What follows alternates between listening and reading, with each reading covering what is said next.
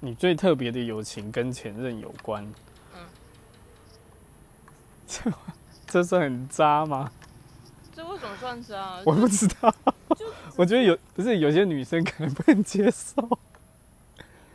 就真的只是变成真的好朋友而已啊，也不是说没有爱过，就是那个心结打开之后，后来我就变好朋友了啊。可是有些真的前任也没办法当好朋友，是真的啊。就唯独那一个而已，我能说什么？对不对？